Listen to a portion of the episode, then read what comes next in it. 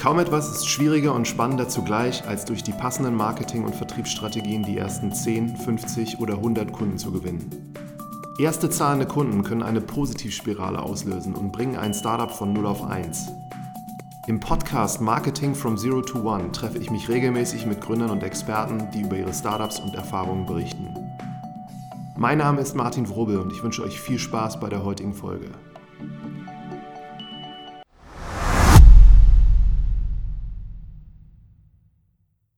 Herzlich willkommen zu einer neuen Folge hier. Heute sitze ich zusammen mit Linda und Linda hat tatsächlich ein Startup gegründet, was so heißt wie sie ursprünglich Linda Bra. Und es wäre ganz toll, wenn du dich selber mal vorstellst am Anfang.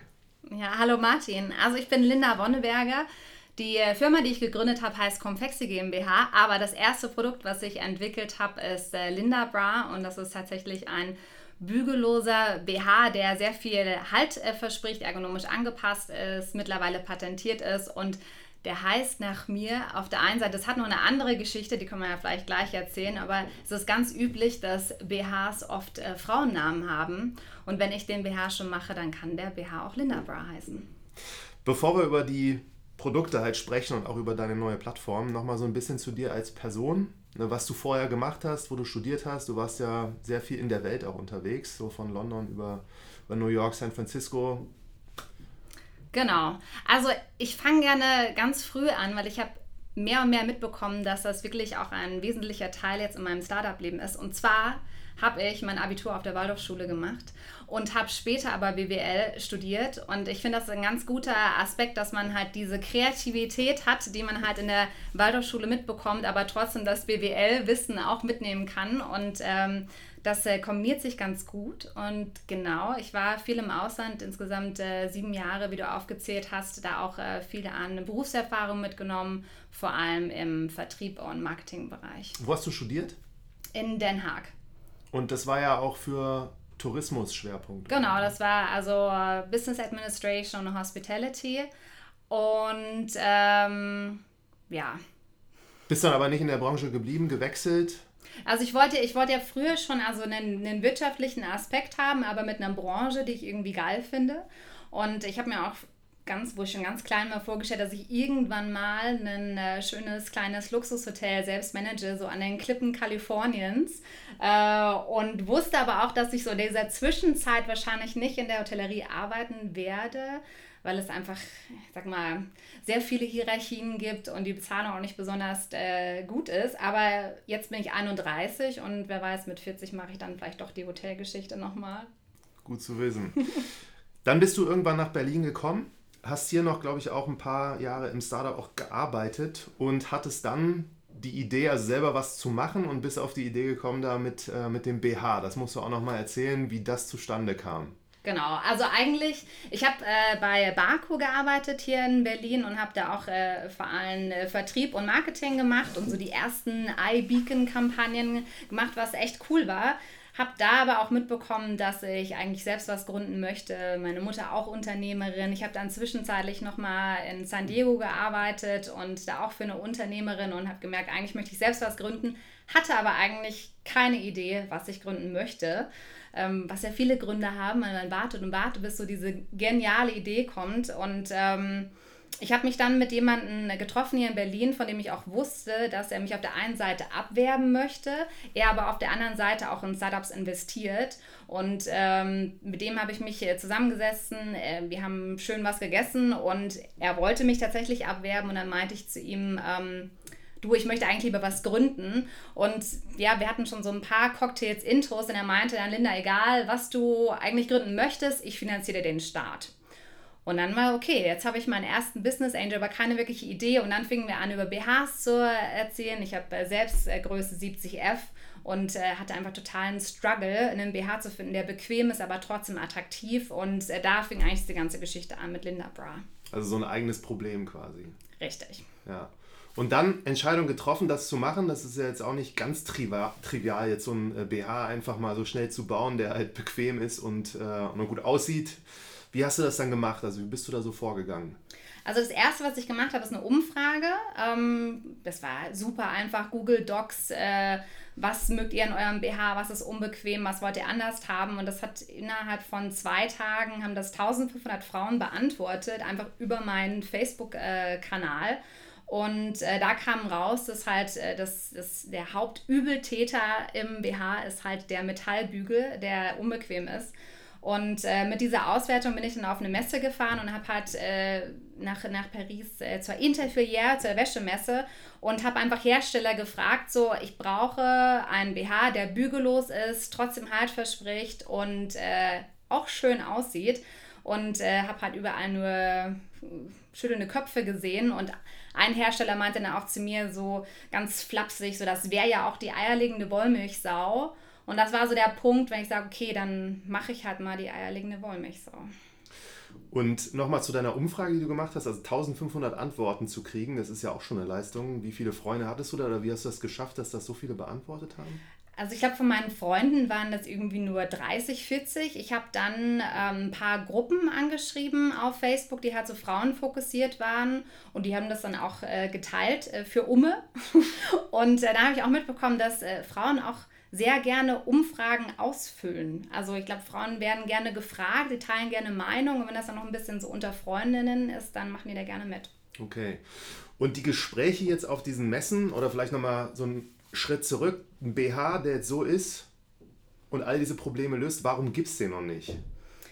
Ja, das habe ich mich damals auch gefragt. Ähm, ich glaube, dass das Hauptding ist, dass halt äh, Otto normal äh, in den, in den ja, einfach in den Laden gibt und dann gibt es halt Größen A bis, äh, bis C und dann hört es halt auf obwohl trotzdem äh, über 80 Prozent der Frauen größere Größen haben und äh, sich da viele Hersteller noch gar nicht so weit die Gedanken gemacht haben, dass halt was äh, schön sein soll, auch bequem sein sollte. Und es ist auch wirklich gar nicht so einfach gewesen, diesen BH auch so zu entwickeln, wie ich denn ihn denn gerne haben möchte. Ähm, also wir haben auch da über 200 verschiedene Körbchenarten probiert, ähm, mit der Produktion dran gearbeitet, bis wir so diesen Halt hinbekommen haben, ohne diesen lästigen Bügel. Also ganz so einfach ist es es auch nicht. Und also von dieser Messe dann, dann hast du angefangen, das mal so zu zeichnen oder so, wie das aussehen soll? Oder wie, wie kann man sich das vorstellen, diesen Prozess? Bist du dazu zu Lieferanten gefahren, die sowas normalerweise produzieren, hast denen gesagt, so wie du es haben willst? Ja, also Zeichnen, obwohl ich ja Waldorfschüler bin, ist das jetzt nicht unbedingt äh, meine größte Stärke. Was ich halt angefangen habe, ich äh, habe mit äh, Designern zusammengearbeitet und auch die ersten zwei Designer, die haben mir einen BH zusammen wirklich gezimmert. Also da konnte man nicht mehr erkennen, dass es ein BH überhaupt sein sollte, äh, bis ich dann eine Designerin gefunden habe, die wirklich seit über 25 Jahren maßgeschneiderte BHs macht und äh, die hat mich dann begleitet und mit Prototypen unterstützt und ja, der zweite Schritt war dann auch da, Produzenten zu finden. Wie hast du die gefunden, die Designerin? Über, die habe ich einfach recherchiert und angeschrieben. Und auch zu ihr bin ich dann auch gefahren und habe gesagt, ich möchte einen bügellosen BH machen für große Größen, der trotzdem Halt verspricht, schön ist etc. Und selbst die hat gesagt, unmöglich. Und wo saß sie? Äh, die ist äh, auch aus Berlin. Okay. Ja. ja, spannend. Und dann hattest du das Gefühl oder so, ihr kommt dem Ganzen näher? Und wie hast du jetzt Produzenten und so weiter? Wie findet man da jemanden, der einem das produziert? Auch super schwierig. Also ich habe viele Produzenten gefunden, die, sag mal, so einen normalen BH machen, die vielleicht auch Slips machen oder alle möglichen anderen äh, Textilien, aber BH ist wirklich das komplexeste, was man so zusammennähen kann. Äh, das war mir vorher auch nicht bewusst.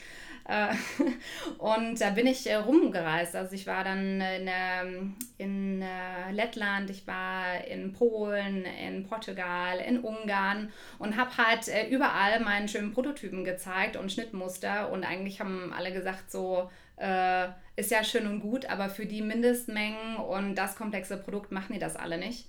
Und dann bin ich nochmal auf eine Messe gefahren, auf eine, auf eine große, wo auch viele Produzenten waren und habe da tatsächlich einen Produzenten in Hongkong gefunden, zu dem ich auch geflogen bin. Ähm, und das ist auch heute noch mein Produzent. Um welche Größen ging es da? Also jetzt Produktions... Die erste, die erste Charge waren 500 Stück und dann die zweiten, die fangen dann bei 2000 Stück an.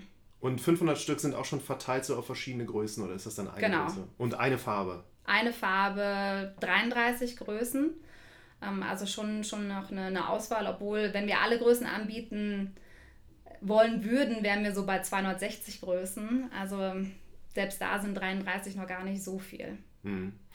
Und von diesem Prozess her, also das heißt, du musst dann irgendwann da investieren, dann kriegst du diese 500 BHs geliefert und hattest du vorher schon so sichergestellt, dass es da schon Käufer auf der anderen Seite gibt, die eigentlich nur darauf warten, dass du fertig wirst? Oder ist das dann so, du hast sie bekommen und hast dann versucht, die zu verkaufen? Ähm, also das, das, ja, ich hatte, ich hatte relatives Glück, weil ungefähr ein halbes Jahr nachdem ich äh, gegründet hatte, bin ich in eine TV-Show reingekommen mit äh, Carsten Maschmeyer, äh, Startup PC lief auf Sat 1 und das wurde abgedreht, äh, auch sechs Wochen lang. Und ich, dann war es halt so Mitte Dezember. Und ich wusste, die wird ausgestrahlt im März.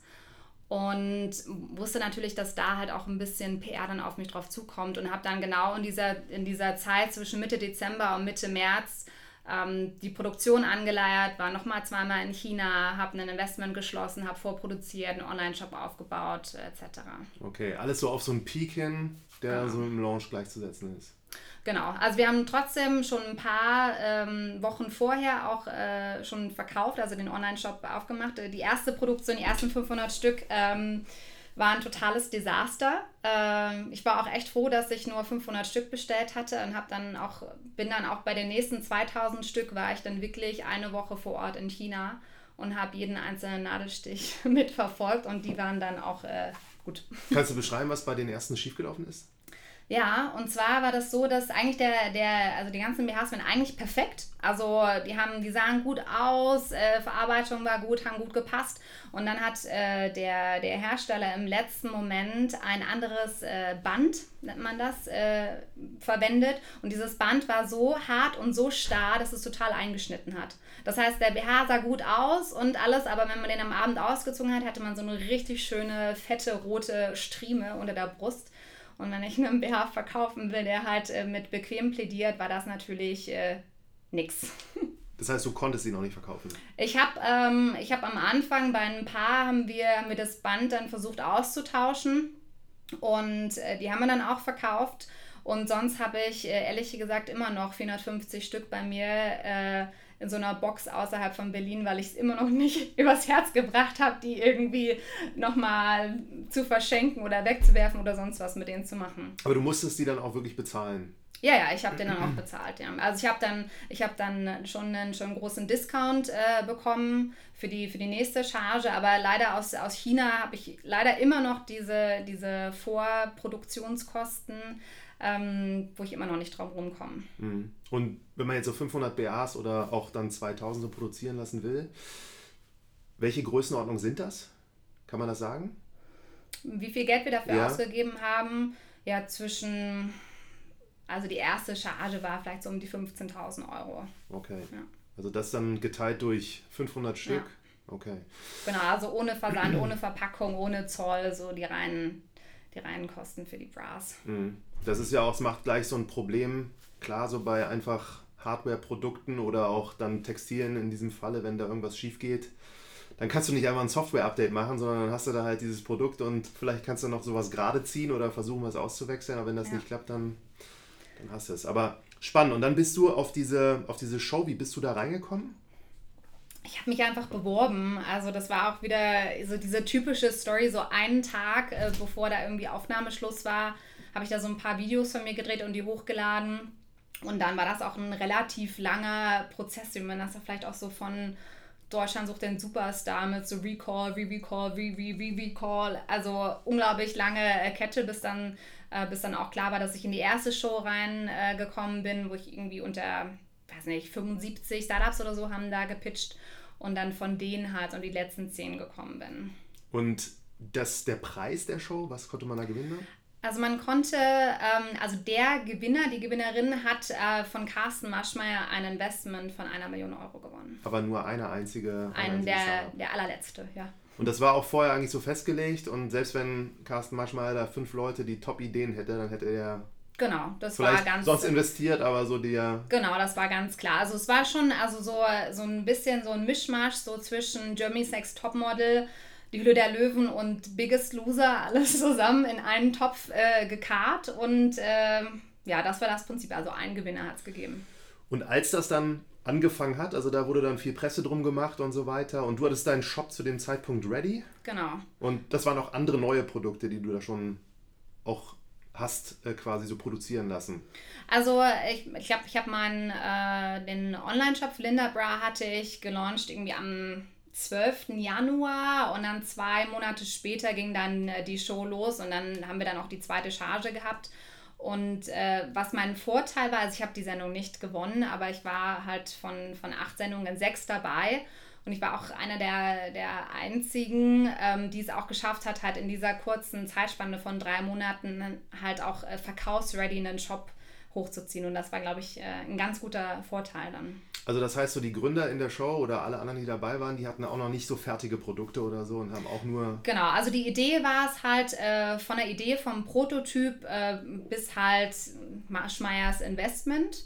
Und ich bin da ja auch hingelaufen mit einem mit zusammengenähten BH von meiner Designerin und der Idee. Ja. Sehr, sehr interessant. Und dann jetzt nochmal zu diesem Launch zurück, der so ein bisschen vor dieser Show war. Wie kann man sich das vorstellen? Also man launcht dann und dann wartet man und hofft, dass da jemand einfach so ein BH kauft. Ich kann mich gar nicht mehr so richtig dran erinnern, weil halt alles so krass auf diesen, auf diese TV-Show halt ausgerichtet war, dass halt alles vorher war halt einfach nur krasser Test. Wir, wir haben geguckt, wie, ähm, wie kriegen wir Verkäufe halt rein, wie kriegen wir das gemanagt, wie kriegen wir die Logistik äh, gemanagt. Die natürlich am Anfang haben wir die ersten, äh, ja, die ersten, komplett die ersten 500 Stück haben wir ja selbst äh, gepackt. Ne? Also Praktikanten, ich, meine Mutter, äh, mein Freund, alle zusammen. Und äh, wir haben damals ein paar Facebook-Anzeigen gemacht, irgendwie, also der BH kostet 69,90. Wir haben halt angefangen, bei einem CPO von 75 Euro, also halt, äh, haben zwar verkauft, aber Minus gemacht. Äh, und das hat sich dann halt peu à peu mit der TV-Show, haben wir natürlich immer, immer beste CPOs dann auch erzielen können. Mhm. Und neben Facebook gab es noch andere Kanäle, die da am Anfang funktioniert haben? Also wo ihr wirklich gemerkt habt, kaufen jetzt von deiner definierten Zielgruppe da Menschen den BH, die du nicht kennst aus dem eigenen Umfeld? Also das Spannende bei Linda Bra ist, äh, wir haben auch äh, Google Ads äh, geschalten, aber es war also unglaublich schwierig, weil halt die ganzen großen Player von Triumph, Funke Meller, äh, Victoria's Secret alle, die halt wahnsinnig hohe Klickpreise auf Google haben und wir hatten eigentlich kaum äh, Chancen und haben das auch relativ schnell dann sein lassen. Das Witzige, wenn man jetzt halt drei Jahre äh, weiterspult, sind wir mittlerweile organisch auf Platz zwei bei bequemer BH auf Google. Das heißt, wir konnten halt diese ganze Google Ad-Schiene einfach skippen und haben es trotzdem durch SEO geschafft, halt organisch weit oben zu ranken. Mhm. Also das heißt, sie bewerben auch bequemer BH, obwohl sie eigentlich keine bequemen BHs haben ja. oder sie meinen, welche zu haben, aber sie haben keine. Ja, das Ding ist, wenn man, wenn man halt, äh, es gibt ja bequeme BHs, äh, die, ich sag mal, auch für, für kleine Größen schön aussehen. Sobald man aber eine größere Oberweite hat, ist bequem halt meistens gleich, ja, hässlich würde ich nicht sagen, aber einfach so, Oma hat den gleichen im Schrank. Okay. Verstanden. Dann Letzte Frage zu Linda Bra, bevor wir auf dein neues äh, eigentlich so Startup, was sich daraus entwickelt hat, eingehen. Der Name Linda Bra, also es liegt auf der Hand, warum Linda Bra Linda Bra heißt, aber hast du gewusst, dass du das so nennen wirst, wie du heißt, oder ist das... Also witzigerweise war das ja schon, ich hatte ja vorhin erzählt, dass äh, mein, meinen ersten Business Angel hatte ich ja beim einem Abendessen sozusagen gewonnen und wir haben halt angefangen über BHs zu erzählen und wie unbequem die sind und was man da irgendwie anders machen sollte. Und ich weiß gar nicht, ob das von mir oder von meinen Business Angeln kam. Dann machen wir halt irgendwie, ja, dann machen wir halt Linda Bra. Und äh, der erste wirkliche Field-Test, wir sind halt danach, nachdem wir essen gegangen sind, sind wir in die Bravo Bar hier in Berlin gegangen und haben uns äh, gesagt, okay, wir überlegen jetzt eine Story und wir haben da halt äh, bestimmt 30, 40 Menschen halt einfach gesagt, so hey, wir haben heute unseren tausendsten Linda Bra verkauft, der kann das und das, mega geil und halt die ganze Menge ist halt total mitgegangen. Also voll geil, äh, meine Tochter braucht auch sowas, äh, wo kann ich den kaufen, hier und da. Und dann war schon ziemlich früh klar, dass das Teil halt Linda Bra heißen wird. Weil die Leute auch gemerkt haben oder geglaubt haben, so, das ist ganz normal und das passt. Und dann kann natürlich noch dazu TV-Show, in der halt eine Person präsent ist, die Linda heißt und ein BH macht, liegt halt auf der Hand, kann sich jeder Mensch merken, Linda Bra. Den Namen gab es auch noch nicht. Den gab es äh, tatsächlich noch nicht, nein. Cool. Und jetzt hast du, oder aus Linda Bra ist jetzt äh, dein, deine Plattform entstanden. Heißt jetzt KUKA bei Linda, mhm. also wieder so wie du. Ja. Und erzähl mal, wie das jetzt so kam, dass äh, du das so ein bisschen jetzt erweitert hast auch. Na, also eigentlich haben wir, wir haben uns ja erweitert, klingt schön, aber eigentlich sind wir total pivotiert. Ja. Äh, weil ungefähr so nach einem, nach einem Jahr mit Linda Bra, wir haben auch ähm, immer sechsstellige Umsätze gefahren und weiterhin ist Linda ein klasse Produkt, aber ich habe mich halt auch als Gründerin gefragt, so möchte ich halt die Gründerin sein, die halt einen BH macht oder vielleicht noch drei andere Farben oder was, was ist äh, mir wirklich wichtig und was gibt es halt für, für andere Opportunitäten in diesem, diesem Bereich. Und ähm, das war für mich ganz klar dass das Thema Femcare im Allgemeinen. Äh, es gibt unglaublich viele coole neue Produkte in dem Bereich, also von, von Period Panties über Zyklus-Tracker, über natürliche Nahrungsergänzungsmittel in Wechseljahren und auf der anderen Seite halt sehr viele immer noch tabuisierte, stigmatisierte Themen rund um das Thema Frauengesundheit. Und äh, das hat mich lange schon beschäftigt. Und dann habe ich mir gedacht, okay, äh, es gibt halt noch keine Plattform, die diese Themen und diese Produkte alle bündelt. Und habe ich mir gedacht, dann mache ich das halt. Und dann ist halt äh, Kuka Balinda entstanden. Und das heißt, das ist also eine Mischung aus, aus Content, aus Inhalten, die du bereitstellst ne, für, die, für die Zielgruppe, plus auch Produkte anbietest, die ebenfalls auf das Thema einzahlen. Genau. Also es ist so ein, ich nenne es so ein bisschen Content-Driven E-Commerce, weil auf der einen Seite kriegen wir natürlich äh, den Großteil der Reichweite über die Inhalte, aber viele der Themen, über die wollen wir einfach aufklären und ganz viele der Produkte, die es halt gibt, kennt halt Brigitte aus Buxtehude nicht. Deswegen müssen wir halt Brigitte auch abholen mit, äh, mit, mit Themen, die sie tangieren und die ihr Lösungen anbieten in Form von Produkten. Deswegen gehen wir also zum Beispiel beim Thema Inkontinenz, äh, wir klären dann halt auf, was ist Kontinenz, äh, Inkontinenz überhaupt, welche verschiedenen Arten gibt es, Beckenbodentraining, ähm, Beckenbodentrainer, die man auch kaufen kann, bis hin zu nachhaltigen Produkten wie Inkontinenzhöschen, die, die man dann auch kaufen kann und gehen sozusagen diesen ganzen Funnel durch von Beratung, Aufklärung ähm, und Produktverkauf. Hm. Immer für die Frau. Immer für die Frau. Und gibt es da vergleichbare andere Produkte schon? Also es gibt keine Plattform in dem Sinne, die, die sag mal, eine Blaupause macht. Also es ist, ich sag mal, so ähnlich wie eine, wie eine Amorelie für, für, für Sex ist äh, Kuka Balinda für Frauengesundheit. Mhm. Und du würdest jetzt sagen, also es ist ja auch schon, denke ich, ein Trend, dass da viele Themen, die so Tabuthemen sind, mittlerweile auch schon offener diskutiert werden, was ja auch so ein bisschen bei Amorelie der Fall gewesen ist. Mhm. Äh, wie macht ihr das? Also du stellst dann, wie du gesagt hast, Content bereit so für alles und vielleicht kauft dann jemand am Ende dann einen Artikel, der dazu passt. Und was gibt es da so für Verticals oder Themenbereiche oder Produkt?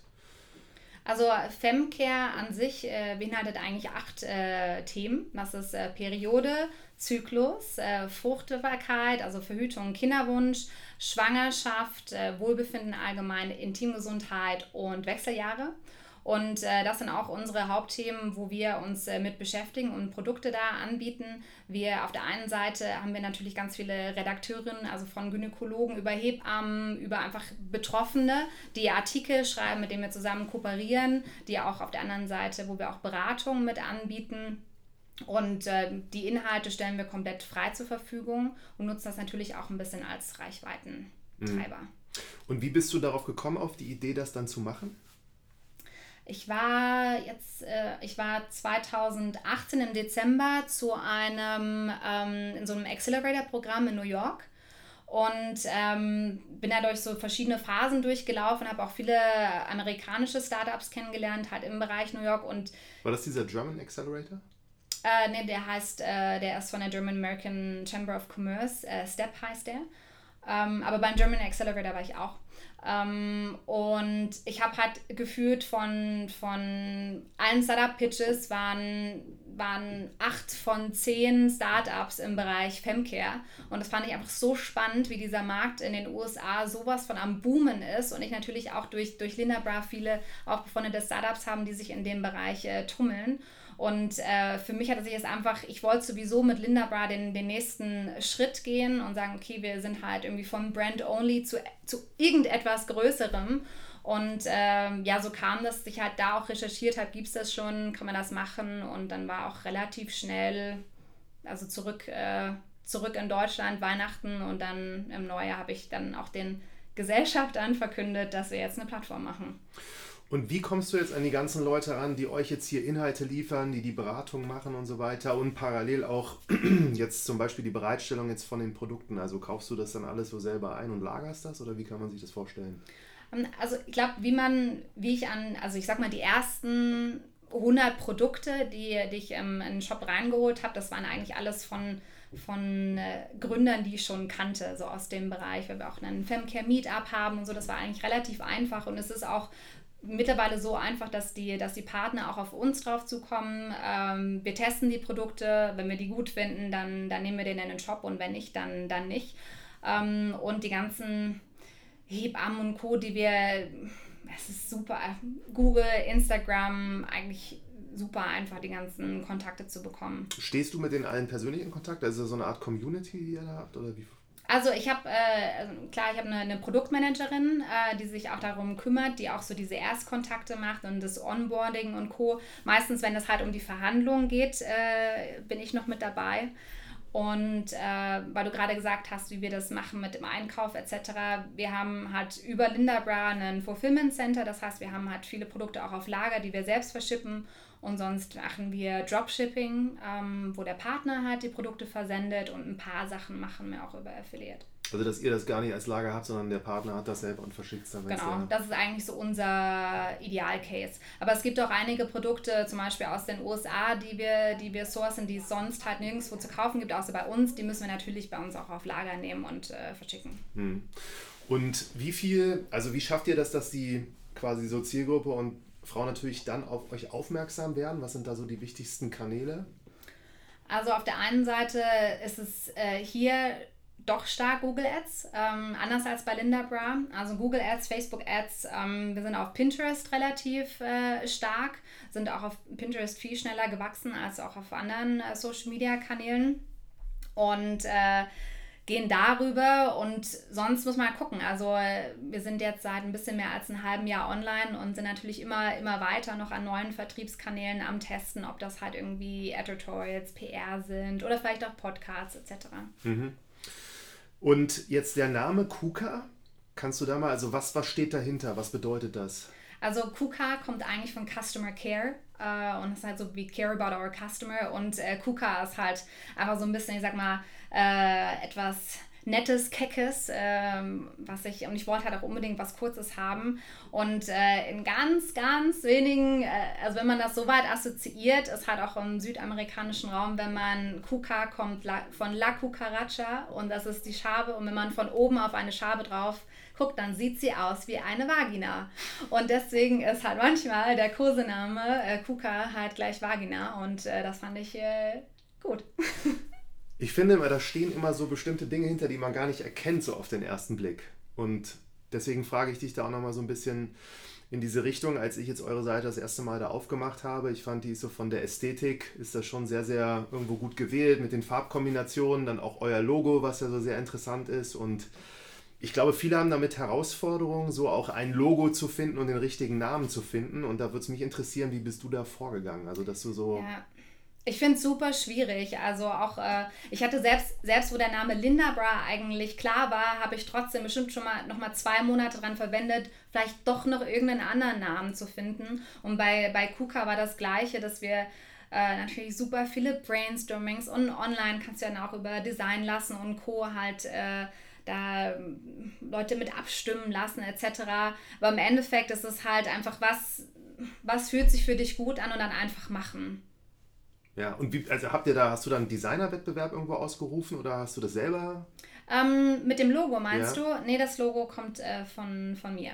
Also das, äh, da, da kommt wieder die Waldorfschule ins Spiel, wo ich dann stundenlang über PowerPoint drüber sitze und lauter Scribbles mache und die gebe ich dann meinem Designer und dann sage ich, mach so nur schöner. Sehr interessant. Dann nochmal so zwei, drei Fragen jetzt zu dir als, als Gründerin. Na, du machst das ja jetzt so drei Jahre und mich würde da sehr interessieren, so was in diesen drei Jahren so deine so persönlichen wirklich Höhepunkte waren, wo du einfach nochmal so einen enormen Schub bekommen hast und vielleicht auch so ein paar Dinge, wo du sagst so im Nachhinein, die, die sind schwierig gewesen.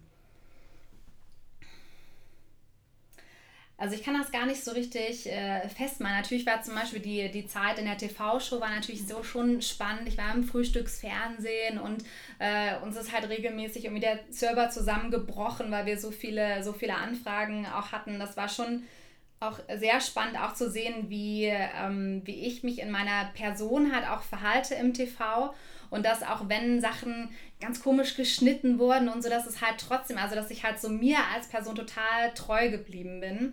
Und das auch durchweg, also ich habe mich eigentlich jetzt in meiner, in meiner Persona nicht, äh, nicht geändert und sondern eher noch äh, gefestigt. Und das finde ich immer wieder schön, das auch äh, mitzubekommen.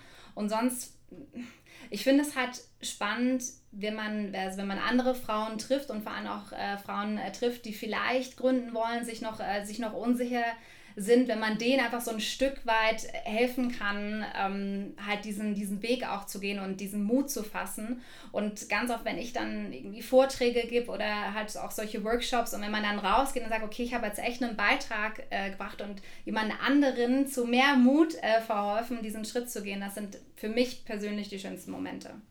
Und andererseits, also gibt es so ein paar Ach, es gibt super viele Downsides. Also ich meine, das ist, ich sage auch immer, dass es halt ein, äh, also Startup-Leben ist auch für mich ein totaler Rollercoaster und der Rollercoaster, der ist halt äh, nicht, der geht halt nicht alle paar Monate hoch und runter, runter sondern halt dreimal am Tag gefühlt.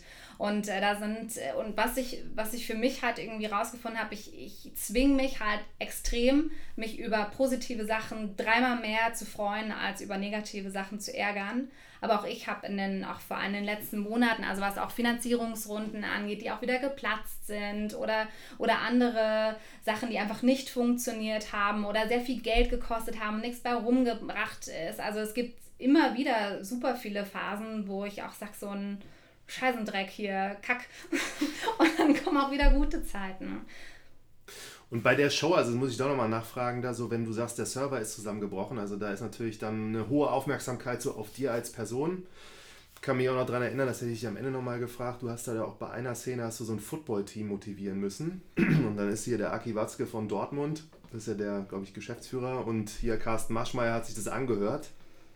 Und da würde ich mir auch schon denken, Wahnsinn, da steht man so im Mittelpunkt und da sehen dann, weiß nicht, wie viele Leute diese Show geguckt haben, aber gehe mal davon aus, dass es jetzt ein paar hunderttausend wahrscheinlich gewesen sind.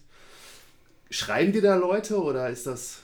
Also was ich. Äh ich meine, das ist jetzt auch schon ein bisschen so eine Weile her, ne? aber es, es war schon auch, äh, wo wir dann Linda Bra dann auch äh, gelauncht haben und die Show kam, war natürlich auch viel Kundenservice-Anfragen etc. und die ich auch viel mitbetreut habe und dann war ganz oft am Telefon, ah, bist du die Linda aus dem TV und dann, ah, super sympathisch und ich finde das ja richtig gut und endlich denkt da mal jemand dran und so, das war, war schon ganz, ganz cool, dass man halt auch immer wieder mal auf Messen irgendwie erkannt wird, äh, aber weil, weil es hat, ich weiß also das ist schon, das sind schon Sachen, wo ich sage, auch deswegen heißt jetzt auch die Plattform KUKA bei Linda. Ich glaube, Frauen möchten auch gerne mit jemand anders zusammen auch Sachen lernen. Deswegen ist es bei, bei KUKA auch so, ich bin ja selbst keine Gynäkologin, aber ich spreche auch über äh, Pilzinfektion oder Zyklus oder Verhütung, aber halt ganz oft mit anderen Experten und die Community und andere Frauen kommen mit mir zusammen lernen. Und ich glaube, das haben die Frauen ganz gerne. Sehr cool. Und letzte Frage nochmal zu, zu Kuka. Ich habe da auf eurem Instagram-Kanal beispielsweise auch gesehen, du arbeitest da ja häufig auch mit dir als Person. Also du teilst ja auch wirklich auf dieser Plattform dann, glaube ich, auch ein paar persönliche Bilder. Das sind jetzt nicht nur, also Content jetzt für die Plattform. Ne, das ist dann auch, weil das wirklich mit dir als Person so verbunden ist. Also ich glaube, ähm, das Ding ist, ich habe das auch mal so ein bisschen anders versucht. Ne? Also wir haben auch, auch sehr lange, dass wir gesagt, okay, Linda Bra war sehr auf meine Person, jetzt ziehe ich mich so ein bisschen als Gründer so aus diesem, in Anführungsstrich, Lampen, Rampenlicht so ein bisschen raus. Und ich habe äh, auch von, von ganz vielen Kunden Feedback hat mitbekommen, dass ähm, das hat auch gesagt wird, so eigentlich wissen wir überhaupt nicht, wer der steht dahinter. Das könnte theoretisch vom, vom, vom Shop her könnte das auch äh, einen Amazon betreiben. Und gerade bei diesen Themen glaube ich, ist es wichtig, dass irgendwie Frauen sich damit identifizieren können und die mögen halt auch ganz gerne echte Personen. Deswegen funktioniert ja für viele auch Instagram so gut, weil halt echte Personen dahinter stehen. Mhm. Hattest du da oder habt ihr da auch mit Influencern so zusammengearbeitet? Noch nicht. Nee. Aus dem Grund, weil? Aus dem Grund, weil wir relativ begrenzte Budgets haben äh, und die Budgets gerade woanders einsetzen und da einfach uns auch so ein bisschen die Kapazität gerade für führt. Mhm. Aber wenn das jemand hört und Bock hat, dann könnt ihr euch gerne melden. Das ist ein sehr, sehr guter Aufruf. Gut, dann letzte Frage nochmal bei diesem Football-Team will ich nochmal fragen so. Ich fand das ziemlich beeindruckend, wie du das gemacht hast so woher kannst du das, dass du dich da hinstellst und dann so 30 Leute wirklich motivierst und auf so ein Spiel vorbereitest? Das muss man ja auch. Also ich wüsste jetzt niemanden, wo ich jetzt sagen würde, ich glaube, dass diese Person das hinkriegt. Ich finde das, find das irgendwie, ich finde es das gut, dass du das gut fandest, weil ich fand es furchtbar.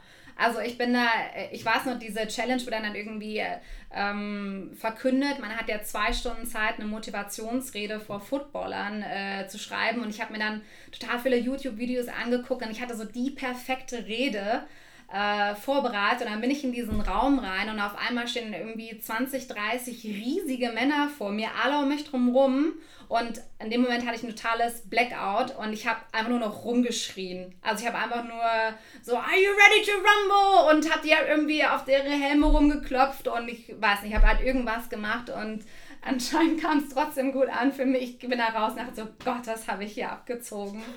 Haben die dir nochmal was gesagt, wie sie das fanden oder hast du die nie wieder gesehen?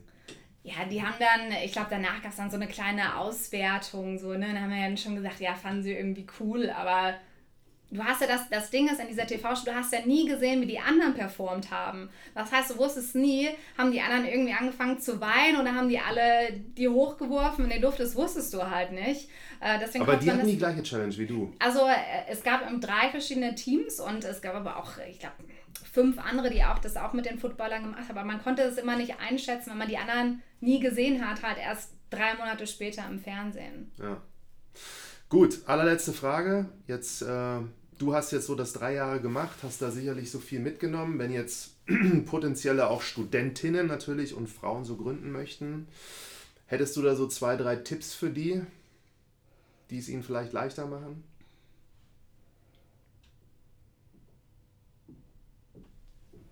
Also ich glaube, dass das Wichtigste ist halt erstmal machen. Also ich glaube, es gibt, äh, wir Frauen sind auch sehr perfektionistisch. Wir wollen irgendwie auch, wie ich irgendwie so diese grandiose erste Idee.